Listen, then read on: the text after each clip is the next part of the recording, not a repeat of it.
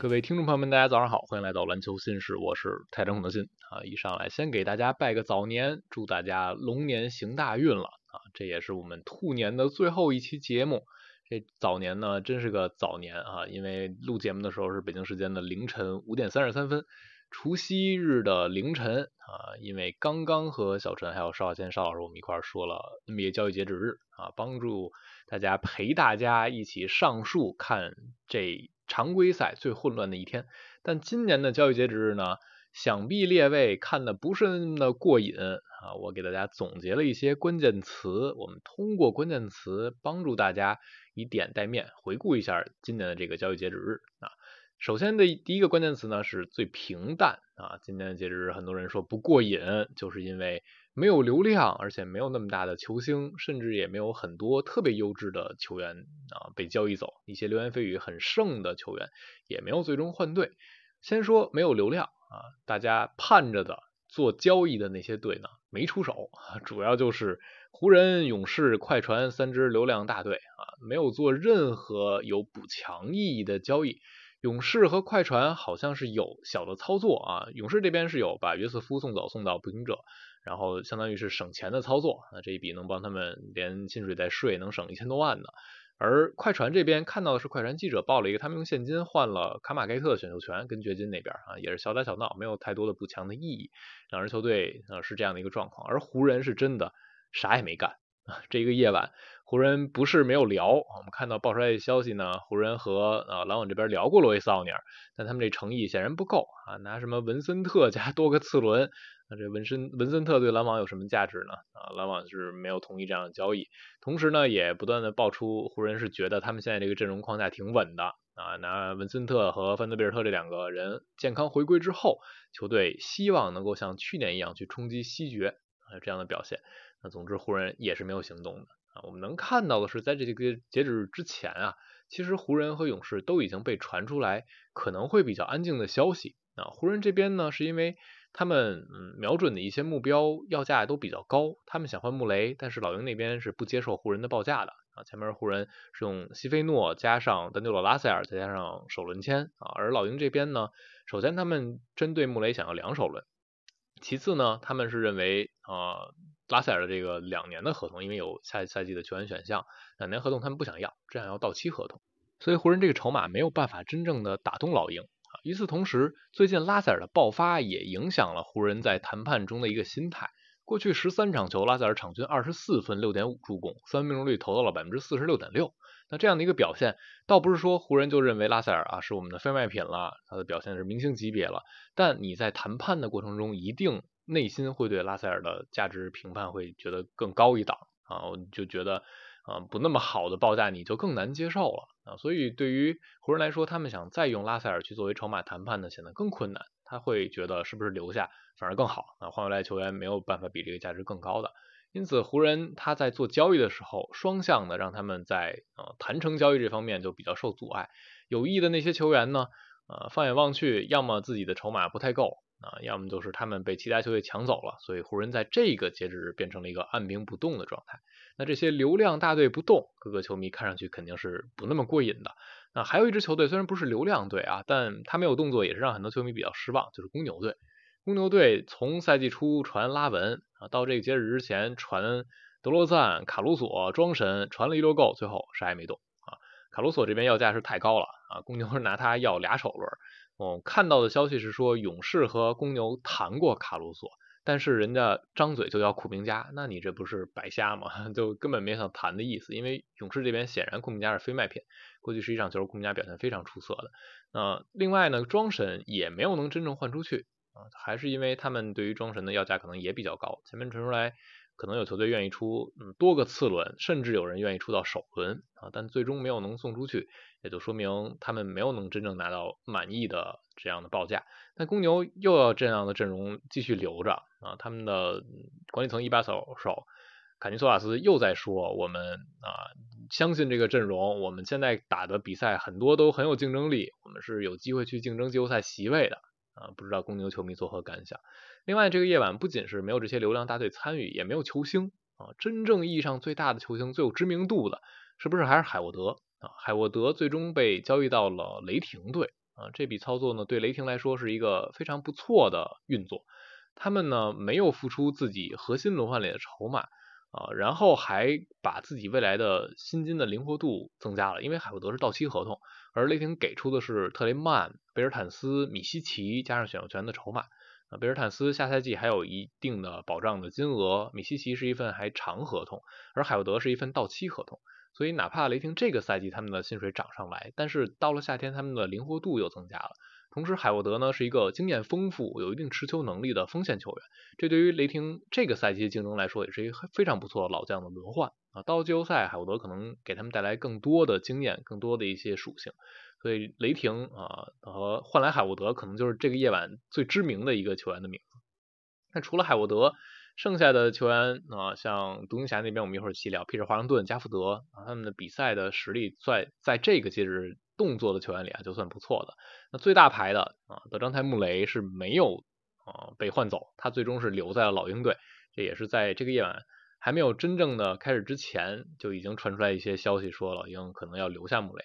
鹈鹕一度是被传成了黑马，但最后我们看到鹈鹕想要的这个交易的框架太大了，他们甚至想要穆雷和奥孔古同时得到。那奥孔古对于老鹰来说价值非常非常高，我觉得就仅次于特雷杨和杰伦约翰逊两个不可动的资产，所以这笔交易也没有谈成。那没有了穆雷啊，还有很多的球员传的很凶也没动，公牛那几位啊，篮网这边电风扇没动啊，猛龙的布鲁斯布朗没动，所以整体。期待这个夜晚发生一些惊天动地事件的球迷呢，可能没有收获自己满意的一个效果啊，这个夜感觉熬得有点亏得慌，这是今晚的一个主题。然后第二个关键词呢是最给力，这个夜晚在交易方面最给力的两支球队，我觉得第一名毫无疑问是独行侠。独行侠在这个夜晚做了两笔交易，都是非常激进的补给战力。他们先是换来了加福德啊，用霍姆斯加一个首轮，那个首轮呢还是独行侠给撬出来的。他们用自己二八年的首轮互换权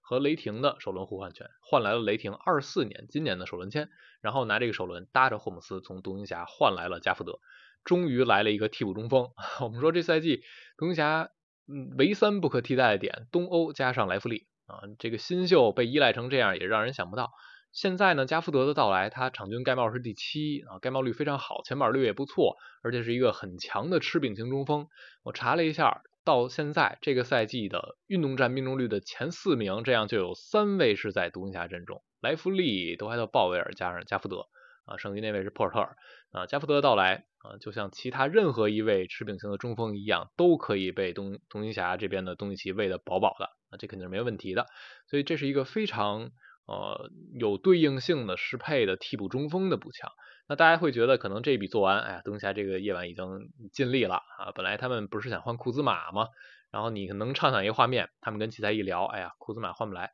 那那奇才说你别走，我们这儿一中锋你要不要？加福德换来了，但这个加福德一笔交易还不足以让独行侠成为这个夜晚，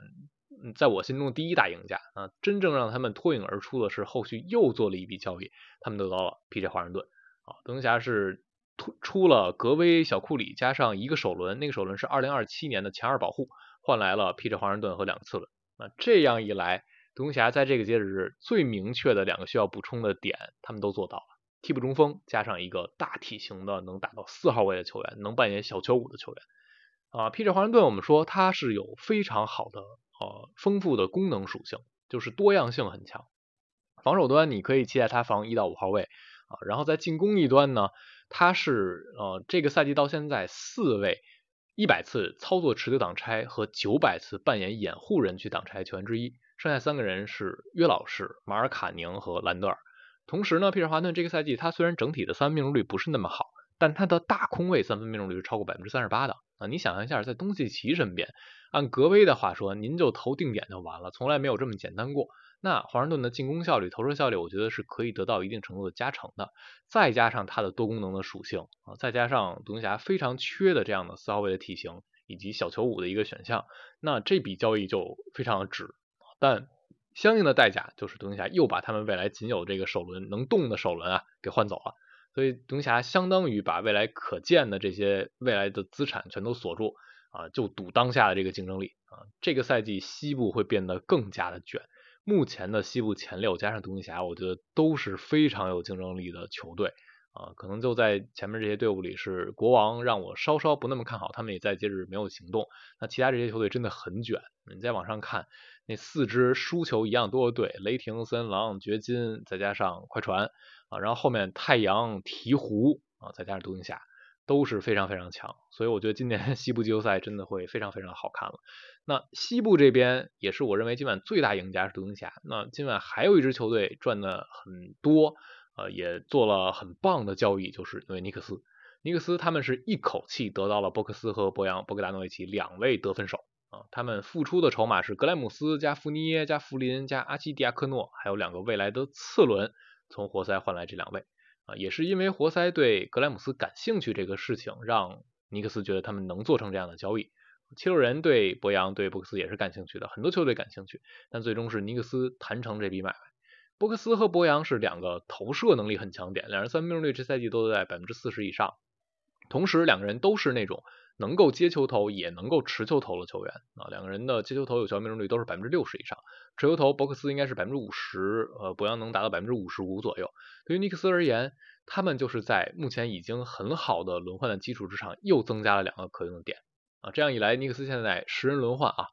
首发我们捋一下。布朗森、迪文钦索、阿努诺比、兰德尔、哈尔滕、施泰因，替补麦克布莱德、哈特、伯克斯、博扬、阿丘瓦，这已经是非常出色的啊，深度优秀的十人轮换，再加上米罗在养伤，如果他最后能呃不赛季报销，在常规赛末段回来，那尼克斯在季后赛会很有竞争力。我就觉得尼克斯现在啊，呃。可以算是东部第二档球队去争第一名的这样的一个角色，就是你争第二档的领头羊，第一档当然呢还是凯尔特人了啊，第二档的这领头羊尼克斯能不能去争一争，和骑士和呃雄鹿去比，所以我觉得这一晚的呃最给力是独行侠和尼克斯，再一个关键词呢是最会过啊，这个给到了费城七六人队啊，七六人队这一晚可没少干活啊，但如果你真的。能够明白七六人在做什么，就你看第一笔交易的时候，你可能还不太清楚他们想干嘛。今晚的头炮是七六人打响的，他们得到了巴蒂希尔德，送出的是小莫里斯、科尔克马兹和三个次轮。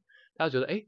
七六人在补自己的战力啊，补了一投射点，一射手，这挺好啊。但其实这笔操作从这一点开始，他们已经在省钱了啊，因为这笔操作帮助他们的总薪水往下降。在交易截止日之前，七六人是在奢侈税线上的球队，他们的总薪水是在线上啊四百三十万，看看他们能不能降到税线下。如果你知道这件事儿，你带着这件事儿啊去看他们的运作，霍希尔德他们是降低了自己的总支出，然后后续他们又做了很明显的在降低支出的操作，就是。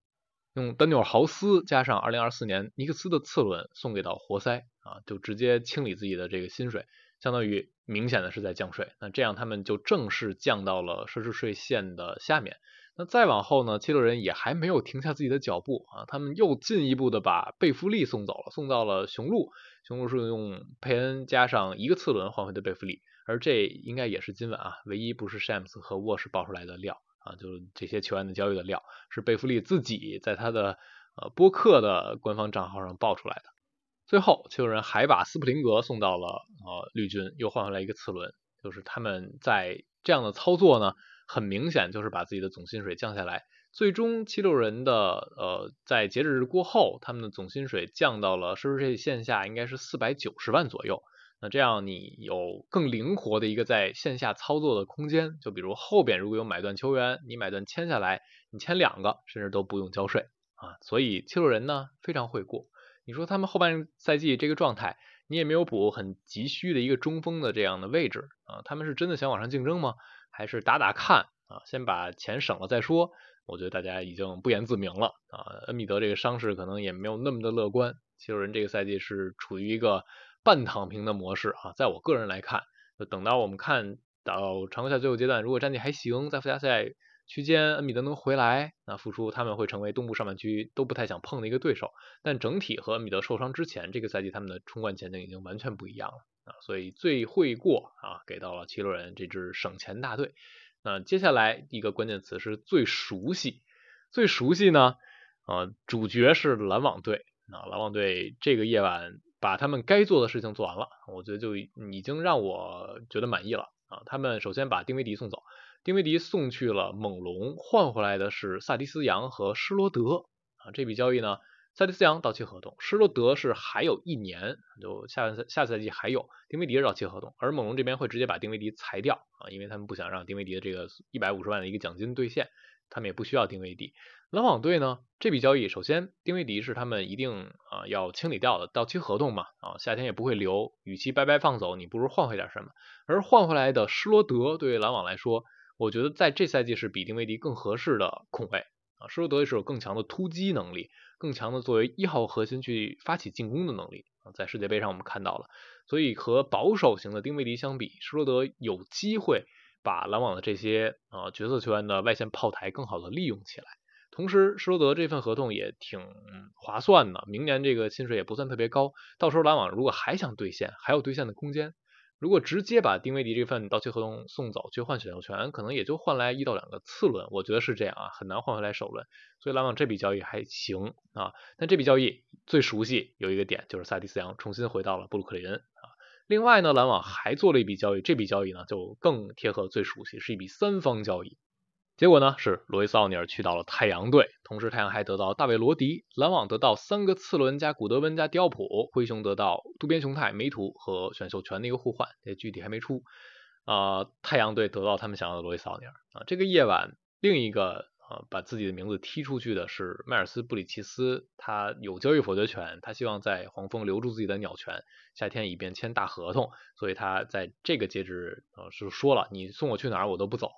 在这样的情况之下，太阳得不到小乔，他们只能退而求其次。剩余球员里最适合他们，也水平最高的就是路易斯奥尼尔了啊。奥尼尔和杜兰特的熟悉是贴合我们最熟悉的这个主题，同时渡边雄太被送回给灰熊也是最熟悉。路易斯奥尼尔这赛季大家看篮网球，你一定知道他的特点啊，多功能性，能够顶到小球的五号位，然后呢可以帮助太阳队的小球阵容更有对抗和篮下的保护。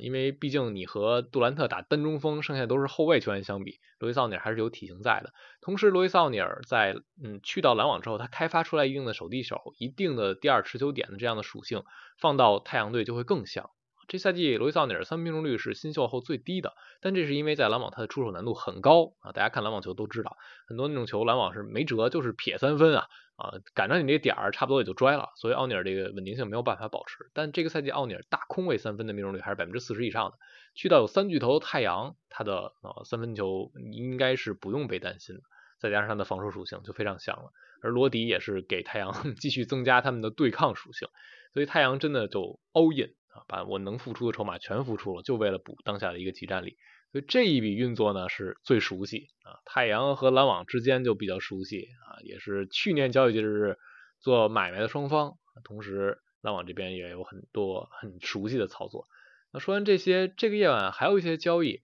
呃，雄鹿这边有一笔是拿佩恩加次轮换贝弗利嘛，我们刚才提到七六人这个角度，而雄鹿这个角度呢，就佩恩对他们来说打替补空位他们不太满意，而贝弗利显然是更能防更有经验啊，同时。三分投射虽然这赛季不好，但整个生涯的样本履历还是不错的。对于雄鹿而言，他们就很需要一个能更好的领防外线的球员啊。嗯，贝弗利也是又 来到里弗斯的麾下。那除了这个，还有一些交易呢。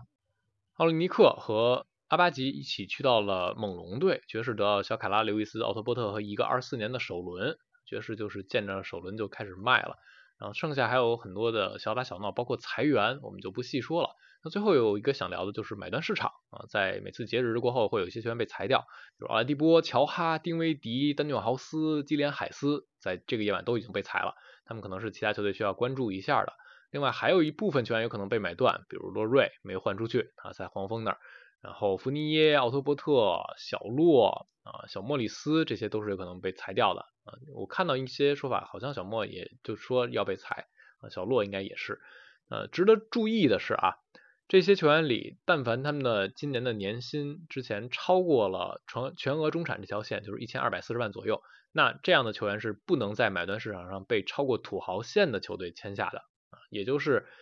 洛瑞、福尼耶、呃小莫、贝尔坦斯、乔哈这样的球员，他们是不能被啊，包括丁威迪，他们是不能被这七支球队签下的啊，这七支球队他们的总薪水超过了土豪线，掘金、热火。勇士、快船、太阳、雄鹿、凯尔特人这些球队不能签的啊，所以丁威迪、啊洛瑞和费城和湖人就已经开始传起流言蜚语了，大家可以继续关注买断市场。好了，今天我们就聊到这儿啊，都困得都快睁不开眼睛了，不知道有没有说的一些胡话出来，大家多担待。兔年的最后一期，再给大家拜一年，祝大家新年快乐！我去补觉了啊，希望大家在除夕的这一天看球看得开心啊，陪家人、陪自己的朋友、陪自己的另一半都能够开开心心的。我们龙年再见啦！